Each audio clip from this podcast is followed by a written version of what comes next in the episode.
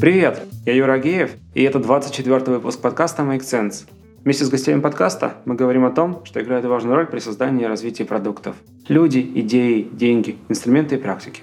И сегодня мой собеседник Александра Герасимова. Мы поговорим о том, как построить бизнес, помогая людям пробовать новые виды спорта, о поиске Product Market Fit и проверке гипотез на практике. И еще о том, как работать, когда у тебя больше 600 партнеров. Подкаст выходит при поддержке Product Sense, конференции для менеджеров продуктов. Следующая конференция пройдет 15-16 апреля в Москве. Александра, привет. Скажи немного про себя, пожалуйста. Привет. Меня зовут Александра, мне 26 лет, я из Минска. Последние 9 лет перерывом в год живу в Москве и сейчас являюсь эм, сооснователем и руководителем проекта и компании «Фитмост». Это единый абонемент в более 600 студий, спортивных клубов, фитнес-центров в шести городах России. И также это абонемент KidsMost для детей с детскими активностями. Круто. Я узнал про вас от э, своей подруги, которая очень активно этими штуками пользовалась. Давай перед тем, как мы сейчас перейдем к э, непосредственно продукту, у тебя очень предметное образование для того, чтобы быть предпринимателем.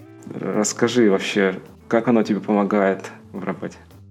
Ну, получилось, да, что я там, достаточно рано вляпалась в стартапы в IT-бизнес, когда мне было 18 лет, и поняла, сколько всего я не получила в рамках там, базового экономического образования, не получаю, и сколько всего нужно там, понимать предпринимателю, вообще, как это все работает. Было вообще очень интересно посмотреть, как работают разные стартапы. И я нашла магистратуру, по сути, по стартапам. Он находится в бизнес-школе Скима, это в одном из самых крупных технопарков в Европе, во Франции, в Провансе, что особенно тоже круто для учебы. И там мы работали с разными стартапами от э, всяких э, технологичных штук до стартапов, которые пытались сделать что-то вроде Блаблакар, когда э, так, Блаблакар как раз начинали такую активную международную экспансию, поскольку это французский стартап, все вокруг во Франции делали Блаблакар.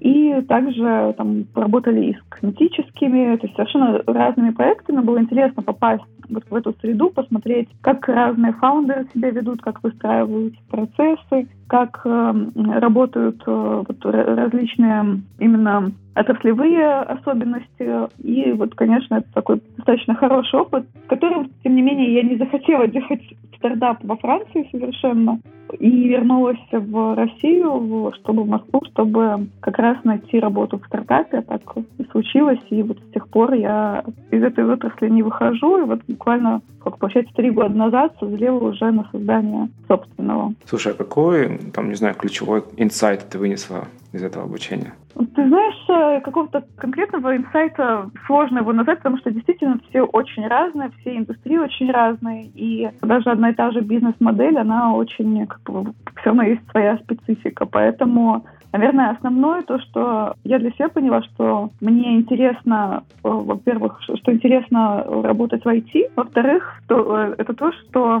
очень многие процессы, они очень зависят от команды, и это, это такой как бы очевидный факт, но когда ты видишь, попадаешь в команду, и ты видишь очевидные такие слабые звенья, скажем так, и провалы в процессах, вот, и, и ты видишь, насколько это мешает расти, и насколько это мешает продукту развиваться, направить его в нужное русло. Вот это такой, наверное, основной фактор. Поэтому, когда мы там, уже решили там, сделать фитмост, то я сразу поняла, что там, например, там нельзя аутсорсить здесь никак IT-технологии, потому что это IT-компания. Потому что многие на таком, на раннем этапе там, хотят экономить, хотят э, что-то э, давать фрилансерам, вот от, отобрать, что есть самое важное, что должно быть, какие компетенции должны быть внутри, а какие компетенции э, можно пока сложить. Вот это, наверное, такой, вот, скажем, полезный момент, который я для себя переняла. Слушай, это интересно, потому что обычно люди платят за это своими деньгами, годами прожитой жизни и вообще.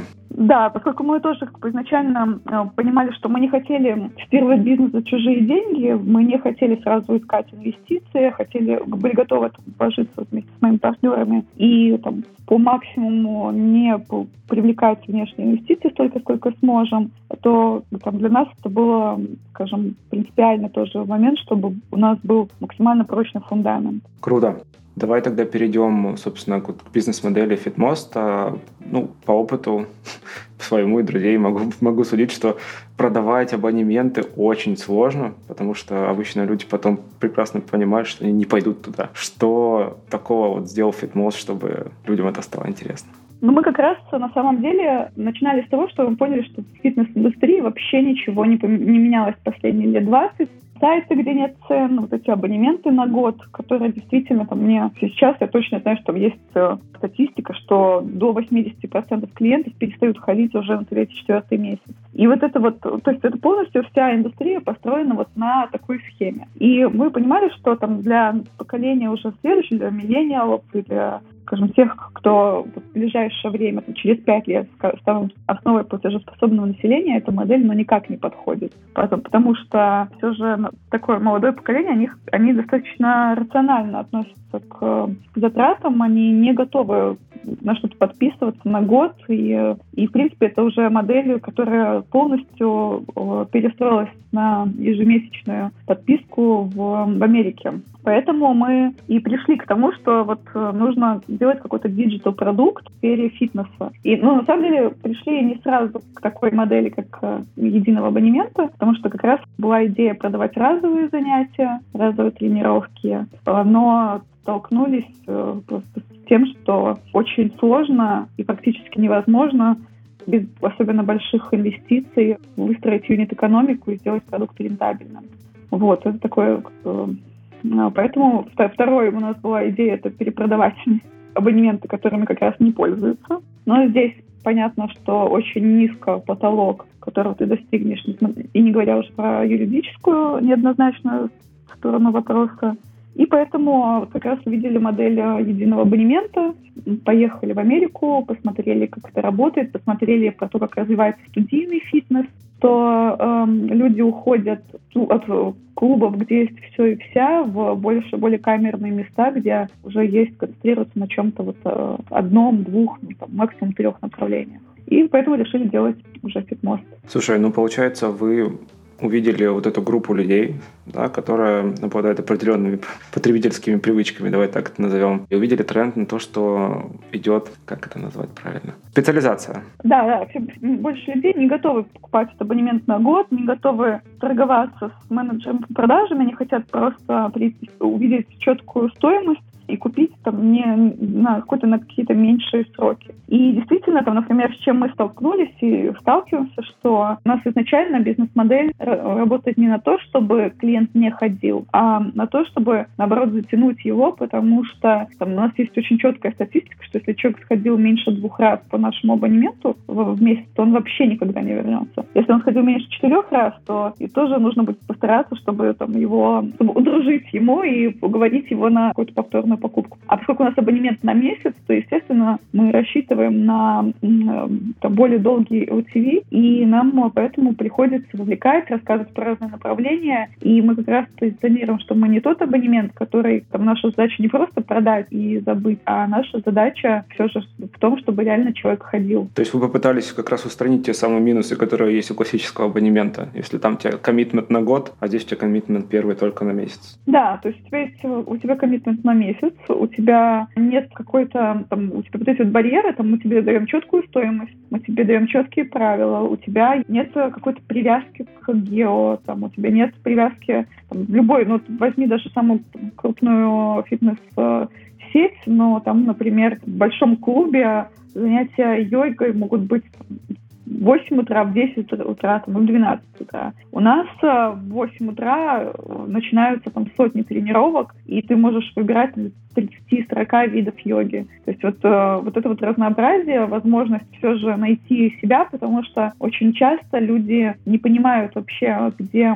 Во-первых, они не, не знают о маленьких студиях, потому что маленькие студии не могут конкурировать с, с крупными сетями. Для них большинство инструментов просто закрыты. Во-вторых, они не очень э, там, готовы к, к диджитализации самостоятельно скажем так. И вот, вот это вот все как бы такого, такое создает определенную ценность нашего абонемента, что люди могут э, пробовать для себя что-то новое. Это понрав... не понравится тренера в одном клубе, понравится в другом. И вот от этого гораздо больше вероятность, что они найдут что-то, что им реально будет нравиться и чем они будут заниматься. Слушай, а вот это вот все вот эти действия, это как-то по наитию шло, или вы там используете какие-нибудь модные подходы, я не знаю, из продуктовых, из продуктового движения?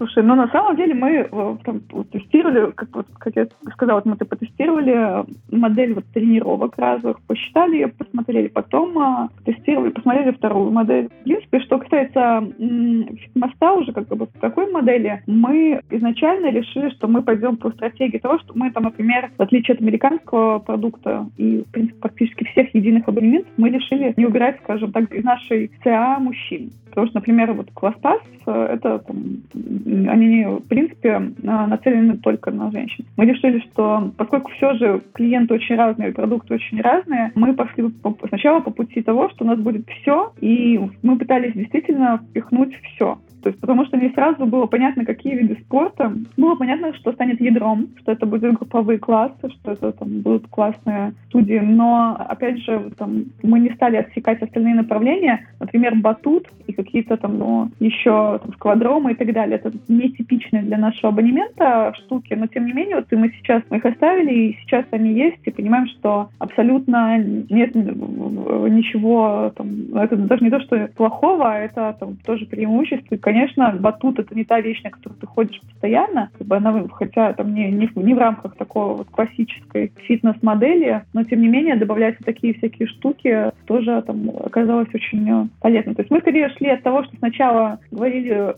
всему, да, а потом отсекали то, что точно не, не работает. Что вы в итоге поняли насчет э, того, что именно влияет на решение вот о покупке такого абонемента? Что движет людьми? Ну, мы поняли, что у нас есть остальных, таких основных три блока клиентов. Первый — это те, кто вообще ничем не занимался, и они хотят э, вот, там, понять для себя, что, что попробовать, вот, для, понять, попробовать разные студии, понять, что им нравится, что им не нравится. Мы стали ориентировать их, мы стали рассказывать им про направления, там, подключать для них разные такие интересные студии, чтобы больше как такой entertainment для них создавать. Второе это то, что нас это, там действительно там наша аудитория это люди с шилом, это люди, которых тяжело, скажем, им быстро надоедает одно и то же. И вот это вот, то есть то, что они привыкли как раз такими с нашим абонементом ходят в разные студии, для, для нас мы поняли, что нам нужно обязательно и постоянно добавлять новые и новые места. Это как вот, скажем, такая пища для клиентов. Как только появляется новая студия, они в нее идут, и туда резко растут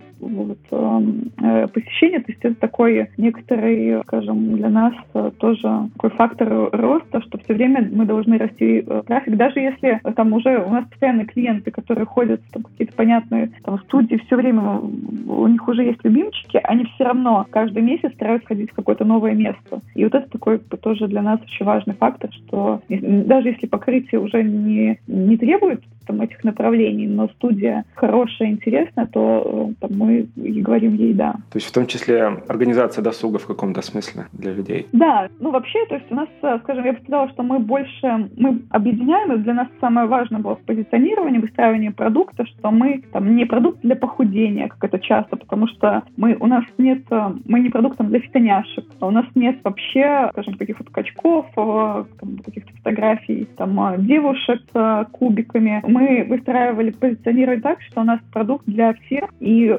фитнесом можно заниматься, если в зависимости от цели можно... И самое главное, основная цель, которая должна а, двигать с людьми, это там, выглядеть, даже не выглядеть, а чувствовать себя хорошо. Это, в принципе, такой наш основной драйвер. А уже дальше мы говорим, что, в принципе, неважно, какая у вас цель, вам это подойдет, и у нас а, действительно есть клиенты, которые там, готовятся к соревнованиям по триатлону, которые готовятся к восхождениям. Понятно, что они занимаются скалолазанием самостоятельно, но именно физическую подготовку, а им нужно разное, и кардио, и силовая, они набирают с нами. Там, у нас есть типа, те, кто просто ходят, чтобы сесть на шпагат. То есть, в принципе, как бы основной концепт был выстроить площадку с разнообразием, чтобы а, люди могли объединять разные цели, и а, чтобы а, как бы, вне зависимости от того, чем вы хотите заниматься, могли там найти это.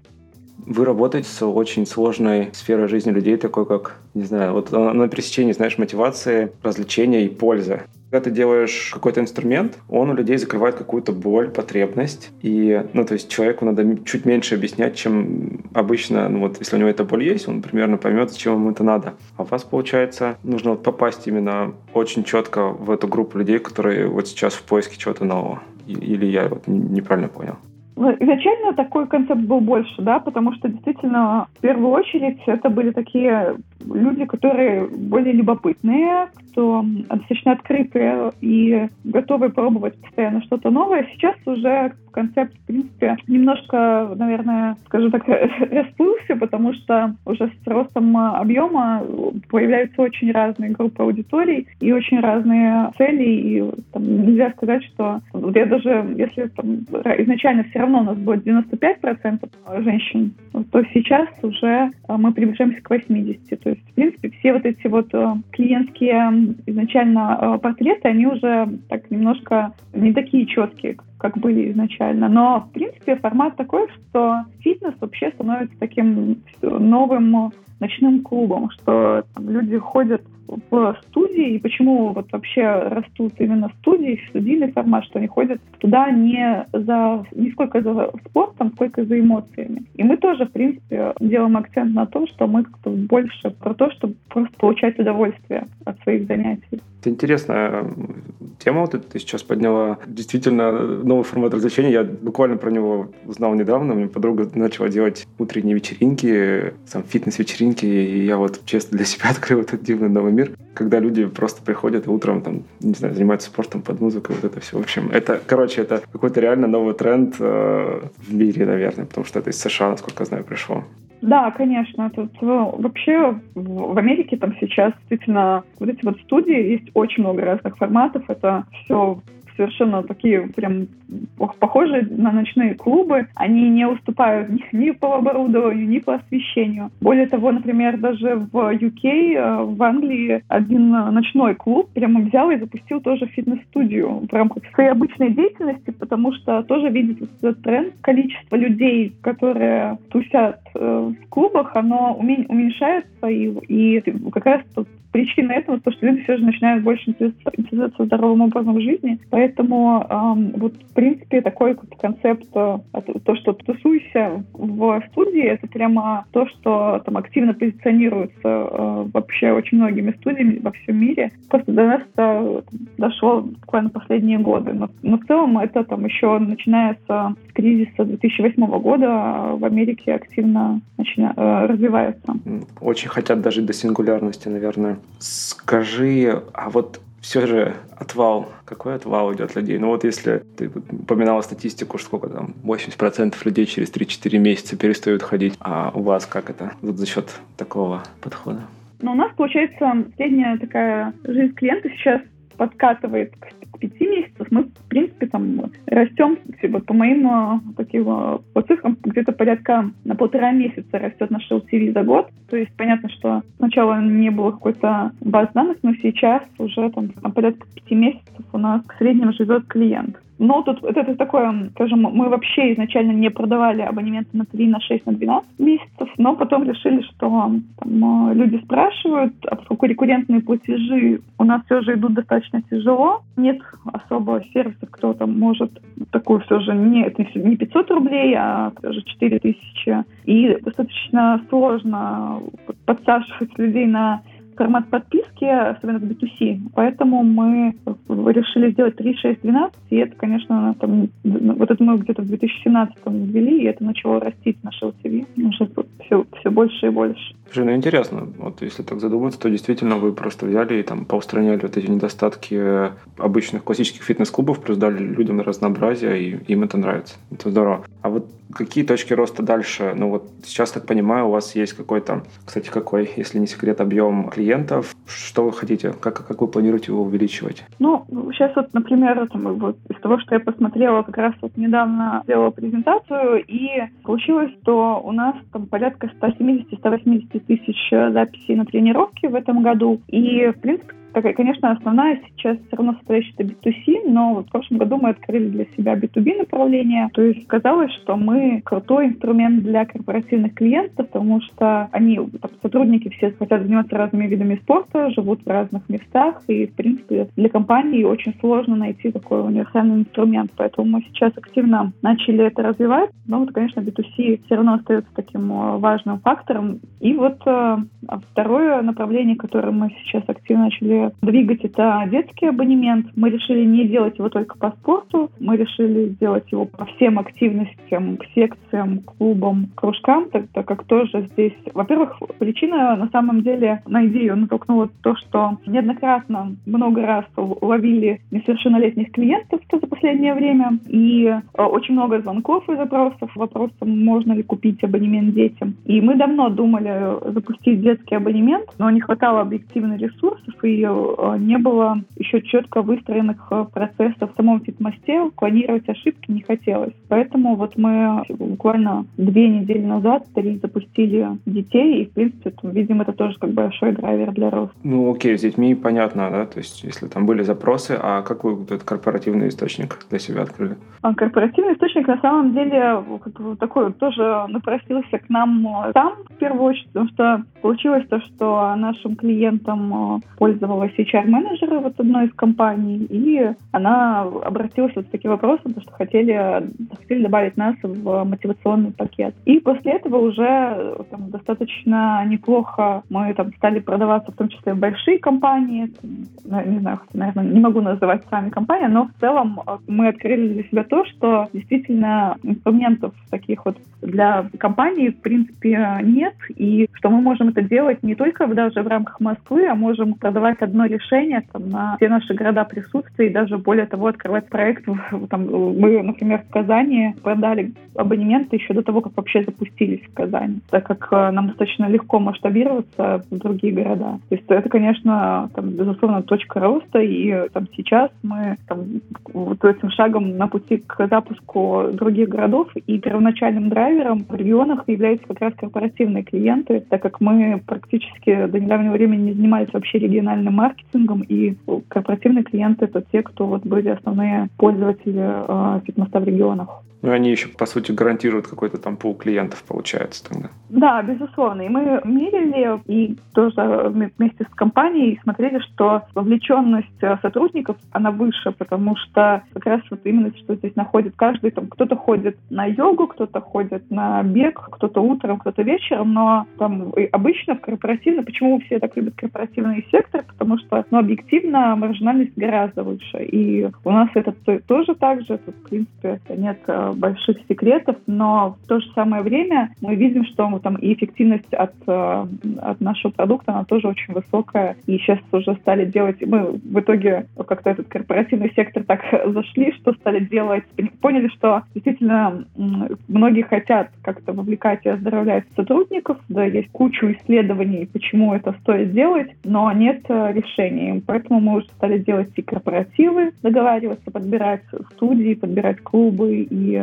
привлекать туда сотрудников и делали уже спортивные площадки на каких-то отдельных тимбилдингах. В общем, корпоративный сектор ушли уже так более полноценно и уже как скорее не, не даже не только просто единый абонемент, а уже какой-то такой единый фитнес-провайдер услуг. Ух ты. Знаешь, я упоминаю английский язык в компании, где я работал. Там тоже была программа мотивации, но была штука в том, что люди просто забивали на это. Это действительно есть, поэтому как, как раз хорошо, мы поэтому просим себе контакты цифр, чтобы мы могли как-то... Вот основная проблема, что, например, не, не везде нам дают возможность рассказать о том, что, что люди получают. То есть э, компания покупает абонемент, но не дает возможность сделать какую-то листовку, рассылку, что-то, чтобы рассказать людям о, о том, что, что у них есть, и чтобы хотя бы попробовать их как-то вовлечь еще больше. И то, что действительно вот эта колоссальная разница между тем, какую интеграцию мы проводим с самими конечными клиентами. Чем больше эта компания готова там делать какие-то активности, как правило, там, если у нас берут, например, пакет услуг, когда это и абонемент, и какая-то корпоративная тренировка совместная, то, естественно, мы за эту корпоративную тренировку умеем возможность, во-первых, показать,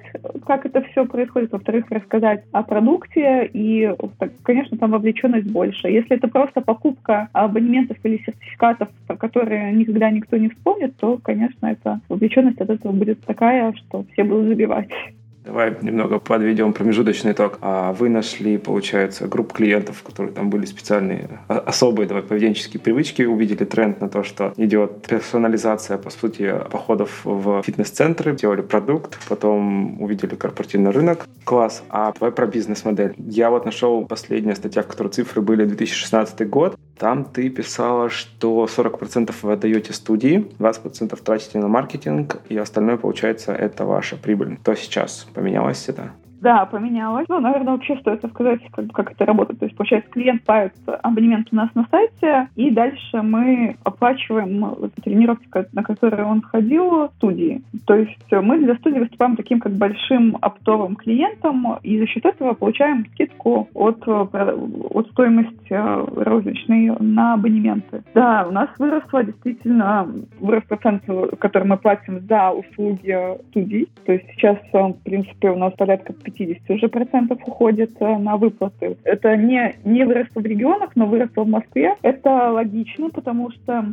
мы пошли по пути все же такого подключения хороших студий, по, по изменению, то есть мы, мы действительно сконцентрировались на таких э, топовых направлениях и поняли, что, конечно, с одной стороны, терять маржинальность не, никому не хочется, с другой стороны, люди, которые там, отправляют людей в студии более дешевые, как правило, несет за собой тоже те же результаты. То есть мы таким являемся, скажем, подушкой между вот студией и клиентом. И если клиент пришел в студию, и ему там что-то не понравилось, он в первую очередь всегда это все, конечно, выливает на нас. И поэтому мы, там, столкнувшись с тем, что не везде студии были такого качества, которого хотел наш клиент и который, как, в принципе, должен был быть, мы, во-первых, выработали свои критерии оценки каждой студии и ушли от того, что буду работать со всеми и буду там, уменьшать стоимость, среднюю стоимость выплаты за тренировку, пришли к тому, что лучше мы все же увеличим действительно стоимость э, тренировки среднюю, которую мы платим, но при этом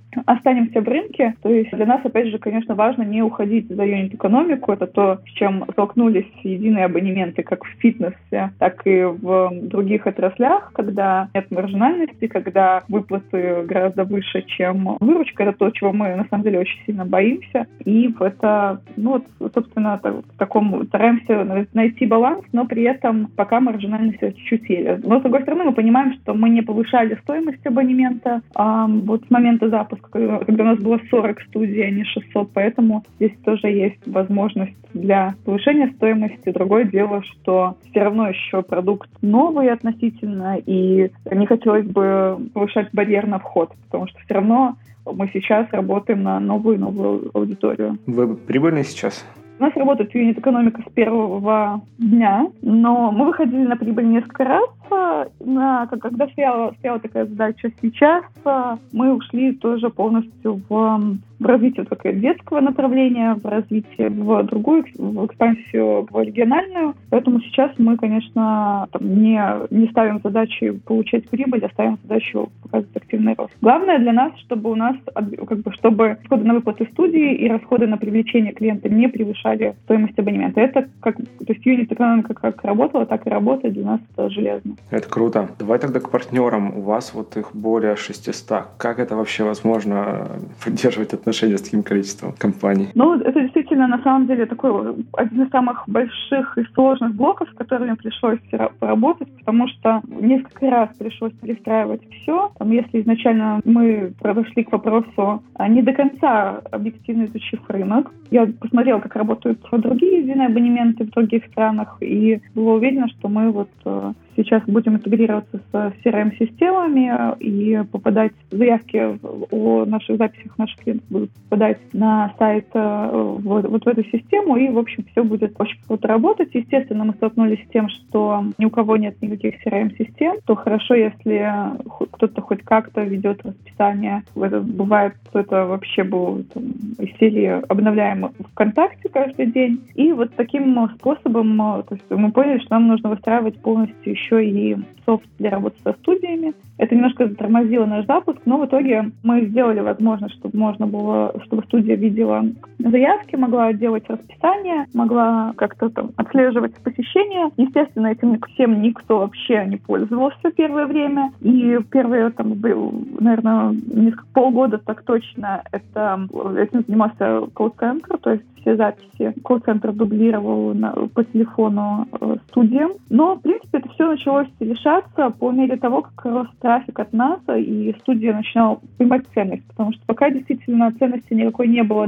дохода не было, для студии тоже это было все достаточно напряженно и бесполезно. Уже по, мере развития удавалось, скажем так, э, какие-то свои правила внедрять. И там сейчас, конечно, у нас э, до сих пор, вот, несмотря на то, что уже на этой неделе мы смотрели порядка трех половиной тысяч записей на тренировку было. Это при этом у нас один дежурный оператор, который просто обрабатывает какие-то форс-мажорные штуки вроде болезни инструктора или, не знаю, каких-то других историй, когда нужно предупредить клиента, что тренировки не будет. Все остальное уже ведут э, сами студии. То есть мы таки, такой негласный лидер рынка софта для студий. Вы для них, получается, разработали какую-то системку? Да, да, мы разработали системку. Мы, конечно, не могу сказать, что мы в нее много инвестируем, вообще что-то инвестируем, хотя такой план есть, но в целом там сейчас элементарная возможность отселектировать расписание, посмотреть все записи, подтвердить заявки и, конечно, бухгалтерия, потому что когда в какой-то момент я получила на почту 50, тогда еще 50 или там чуть больше счетов и а, актов, то поняла, что дальше так быть не может, поэтому, естественно, теперь все автоматизировано, все отчеты студиям уходят э, автоматически, и, соответственно, там, дальше они попадают в бухгалтерию, бухгалтерия оплачивает. Хм. Ну, то есть, по сути, вы там для студии сейчас два набора ценностей предоставляете. Первый – это новый, по сути, маркетинговый канал привлечения клиентов, а второй – вот как бы инструмент. Да, то есть у студии есть как бы основные, есть ряд проблем. Вот, во-первых, я говорю, что действительно у них очень ограниченное количество инструментов. Они не могут конкурировать по многим каналам по бюджетам с крупными компаниями, с одной стороны. Второе, у них есть привязка к Гиру очень сильная. И третий фактор – это то, что у них, как правило, нет там внутри маркетолога, есть просто малый бизнес, как бы, и нет компетенции в этом направлении. В то же самое время у студий есть такой тоже достаточно высока проблема с LTV, потому что людям так или иначе надоедает пользоваться одним и тем же, и они начинают переходить или уходить вообще. А так э, там с нами они получают дополнительный доход, и у них вообще просто нулевые затраты на привлечение этого клиента. Это не просто сразу объяснить, потому что очень многие не считают свои затраты на привлечение, то есть они знают, сколько им принесет клиент, но не знают, сколько на него потратится. На самом деле я иногда вижу рекламу и понимаю, что, наверное, через нас будет переводить клиентов даже... А, то есть мы платим, наверное, даже больше, чем по факту то, что получает за вычетом привлечения студия. Но это такой очень а, тяжелый образовательный элемент еще для нас. А для первых студий как это вообще сложно было привлечь? Сейчас, когда 600, наверное, уже не так сложно. Ну, типа, ты говоришь, тебя там 600 студий записано. А тогда, в начале? А это было вообще, на самом деле, вот это было самым тяжелым вообще изначально подключить первые студии, потому что мы полагали то, что все знают как бы западные тренды, и мы сейчас такие мессии, как я нас называю, придем и расскажем, что вот мы такой же проект только в России, вы, наверное, нас ждали. А по факту оказалось, что никто ничего не знает, никому ничего не нужно, все очень подозрительно ко всему относятся. Плюс э, есть там, например, какие-нибудь инструменты вроде купонов, которые испортили не один бизнес, и, естественно, как бы каким-то другим э, новым каналам относились очень подозрительно. Поэтому э, там, изначально был вообще, что чуть ли не приходилось действительно уговаривать, попробовать, хотя ведь получается студия это нам ничего не платит, мы просто мы говорим, что мы или приведем вам клиента, вы получите какие-то деньги, или не приведем вам, и вы ничего не потеряете. Но действительно пробить вот этот барьер было самым тяжелым в запуске. И действительно самым легким элементом, что есть сейчас, потому что, например, даже летом у нас не было человека, кто бы подключал студии, и а, там 24 там, заявки в месяц,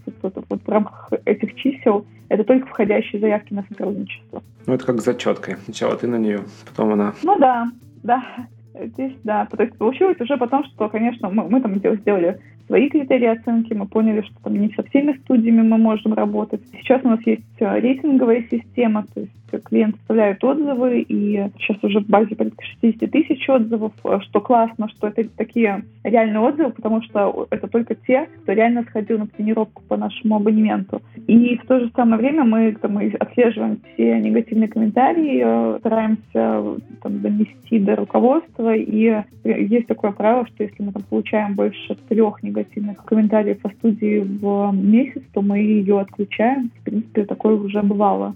К счастью, в принципе, на студии тоже начинают как бы очень сильно отрасти, вырасти свой уровень, потому что бизнес тоже растет, конкуренция становится сильнее, и если раньше там приходилось достаточно большую работу прорабатывать с администраторами, которые никак не хотели работать с системой и Э, скажем так, ныли своему руководству, потому что для них это дополнительная работа, то сейчас уже все же все достаточно так, ну, понимают и борются за клиента, за хорошее сотрудничество, которое действительно приносит им очень понятную пользу. Ну да, проблема бизнеса в России не хотят зарабатывать деньги. Такое до сих пор есть, э, да, ну, особенно там, это на самом деле очень еще зависит от разного направления. Вот каждое направление, оно немножко свое. Там, если мы говорим про про, например, школы танцев, там, как правило, тоже там, с школами танцев тяжело, потому что они все или на соревнованиях, или они хотят видеть какие-то, называется, постановкой танцев, то есть они хотят видеть какой-то результат, и, и, и для них э, они готовы меньше зарабатывать, но при этом им нужно, чтобы клиент ходил постоянно. А есть, например, там школы йоги, студии йоги, где вообще э, там, не всегда понятно, хочет ли студия зарабатывать, но при этом, но, но при этом с ними всегда очень приятно иметь дело, потому что вот какой-то вот этот вот эм, есть э, вот этот вот дзен, даже иногда звонишь, думаешь, буду ругаться, буду ругаться, а потом начинаешь разговаривать и понимаешь, что вот... Этому человеку уже ничего не нужно, он все, что хотел, да, да. получил. Ну, как бы мне нравится, на самом деле, то, что как бы так с ними не всегда просто, но они такие очень... Э, с ними удается выстраивать хорошие отношения. Это тоже важно для бизнеса, потому что здесь, как есть, бывают, э, конечно, как в любом, э, в любом бизнесе, бывают очень разные форматы, но мы стараемся со всеми дружить, даже не только там, потому что это там, важно, хотя, безусловно, это основополагающее для нас, так как если клиент придет, так к нему будет плохое отношение, естественно, это кому не понравится. Но в то же самое время просто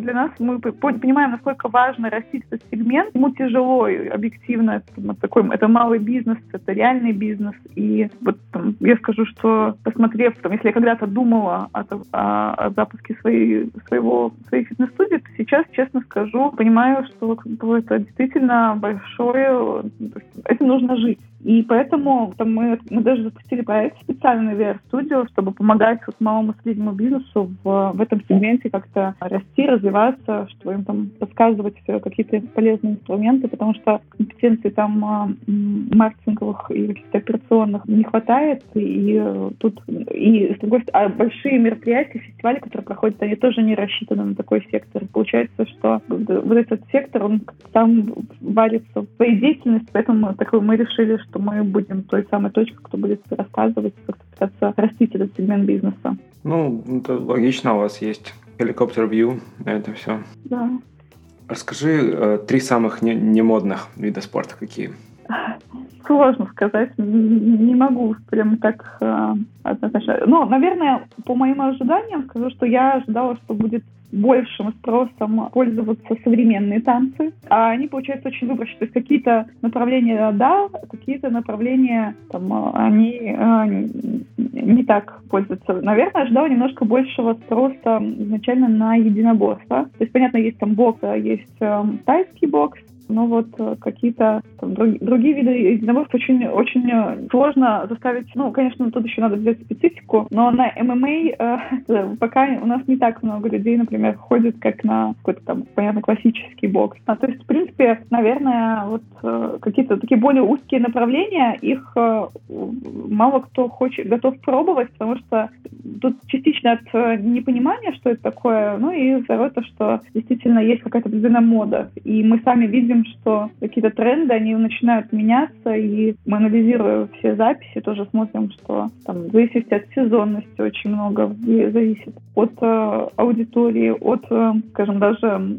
каких-то там, понятных маркетингов. Вот, например, эту осень открылось много студий стретчинга и студий и класси- такого бокса. То есть э, это такой сезонный сезон, каждый раз какой-то есть свой модный фактор пик записи приходится на январь? На январь приходится пик покупок. Это вот, э, вот знаешь, все, все вот эти вот э, вещи, которые кажутся очень банальными, по, потому что вот начать, начать новую жизнь, э, вот всегда, всегда январь — это классный месяц, но клиенты, которые покупают абонент в январе, я их, честно говоря, люблю чуть-чуть меньше. Почему? Потому что они портят наш ЛТВ, они не продлевают. А, понятно. Да, то есть вот это как раз то, о чем там, я говорю, что действительно все начинают жизнь с Нового года, но реально вот э, они, мы даже смотрели и сравнивали в прошлом году, я обязательно посмотрю в этом, то э, была одна из самых низких продлеваемостей среди новых клиентов, которые вот пришли в январе. Даже нечего добавить, честно, но это действительно забавно. Ну, в понедельник, в понедельник у нас тоже всегда покупают абонементы. Это ноябрь у нас тоже всегда очень неплохо. Почему? Потому что все готовятся влезть в платье к корпоративу. Вот, в общем, то есть, такие вот все базовые штуки работают, и тут, так, тут нет никаких, скажем, сюрпризов или каких-то больших секретов. Это забавно, можно действительно делать календари таких каких-то банальных вещей, потом под, них, под эти циклы пытаться что-то встроить. Ведь они, циклы тоже существуют эти. Да, да. Давай, наверное, пока закончим а, говорить про фитмост. Интересно послушать про тебя, про мотивацию, про спорт, потому что читал статьи про тебя и Facebook смотрел. Ты сама спортом активно то, что увлекаешься, получается. Да, получается, что тут и с одной стороны меня спорт побудил открыть фитмост, а фитмост тоже побудил, конечно, гораздо больше увлечь спорта, и я очень много для себя сама открыла, и открыла, продолжаю открывать разные направления, и я вот прям не так давно попробовала там, новую студию, и еду понимаю, что какую же все же кайфовую штуку мы делаем. То есть это такое взаимно притягивающихся два неотъемлемых фактора. Ну, это вот этот термин докфудинг, когда собственным продуктом пользуешься. Получается, ты вот явно не человек, который 1 января решает, что там, будет заниматься спортом весь год. Что тебе дает занятие спортом? Какие бонусы ты в этом находишь? Ну, безусловно, это какой-то в зависимости, на самом деле, от настроения. Я выбираю разные виды спорта. Там, если мне нужно как-то отдохнуть, то я там, иду на йогу, иду на какие-то такие более расслабленные занятия. Если мне нужна мотивация, я чувствую, что там, начинаю уставать, мне нужен вот именно уставать э, не физически, а скорее эмоционально, то я иду на какой-нибудь э, сайклинг или на кроссфит, на то, чтобы, то, чтобы зарядиться, чтобы вот как раз-таки найти в себе силы там, и э, снова быть э, мотивированной. Вот, скажем, скорее для меня спорт — это вот э, способ как-то какие-то, скажем, внутренние сигналы, где вот что-то что неправильно, их э, в зависимости от этого сигнала распределять и вылечивать. А Босфор зачем ты переплывала? Да потому что это красиво, это, там, я не, не, не, не делала там, ни босфор, ни забеги, я не делала там ради какого-то именно конкретного результата по, по времени. Я вот выбираю то, что вот мне интересно, то, что там, это прикольно переплыть из Европы в из Азии в Европу. И сам вообще концепт, я вот плыла, я остановилась в какой-то момент, посмотрела налево, посмотрела направо. Ну, когда такая редкая возможность просто переплыть такой крутой пролив, совершенно очень такой незабываемый опыт. Вот, в принципе, то есть я получаю, я вот как раз из тех, кто для эмоций это делает, и вот э, Босфор — это чисто такая эмоциональная штука. Помогает это потом как-то, собственно, в самой работе? Просто часто говорят, типа, чтобы это, быть успешным, успешный успех а в работе нужно там, путешествовать, смотреть на мир и так далее, и так далее. А вот если по чесноку? Ну, безусловно, конечно, конечно, помогает. Я просто, на самом деле, еще не, как-то не, не чувствую, что вот э, могу рассказывать про, про успех, но, безусловно, там, если, скажем, мне это помогает двигаться дальше, помогает какие-то привлекать новые идеи и какие-то преодоления вот своих э, каких-то, скажем, внутренних... Вот, например, если говорить про бег, я не люблю бегать, никогда не любила бегать, и вопреки общему там, мнению, я вот как пробежала за бег, я все равно не люблю бегать. Но при этом я теперь нормально совершенно это переношу. И это тоже очень такой важный для, мне кажется, для бизнеса вещь, потому что терпение — это вообще очень необходимая штука в, в работе с командой, в работе там, с партнерами, ну, вообще, да, в принципе, в любом бизнесе. И поэтому там, для меня вот эти вот, скажем, задачи там, переплыть, пробежать, они мне помогают вот, именно выработать характер правильный для того, чтобы идти дальше и развиваться. Ну, это круто, потому что иногда людей действительно сложно терпеть. Класс. Было очень интересно пообщаться. Спасибо тебе большое, что уделила время. Спасибо тебе. Думаю, еще как-нибудь пообщаемся. И... Надеюсь, что что-то что что будет полезно. Да, я да, уверен, что будет полезно. Все, пока-пока. Пока.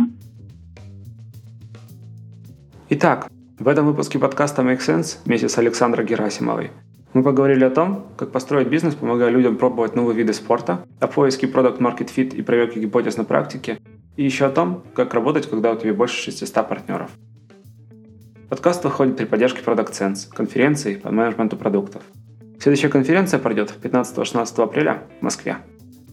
Это был 24 выпуск подкаста Make Sense и его ведущий Юра Агеев. Подписывайтесь, ставьте лайки и присылайте обратную связь. Спасибо, что были с нами. До следующего выпуска. Пока.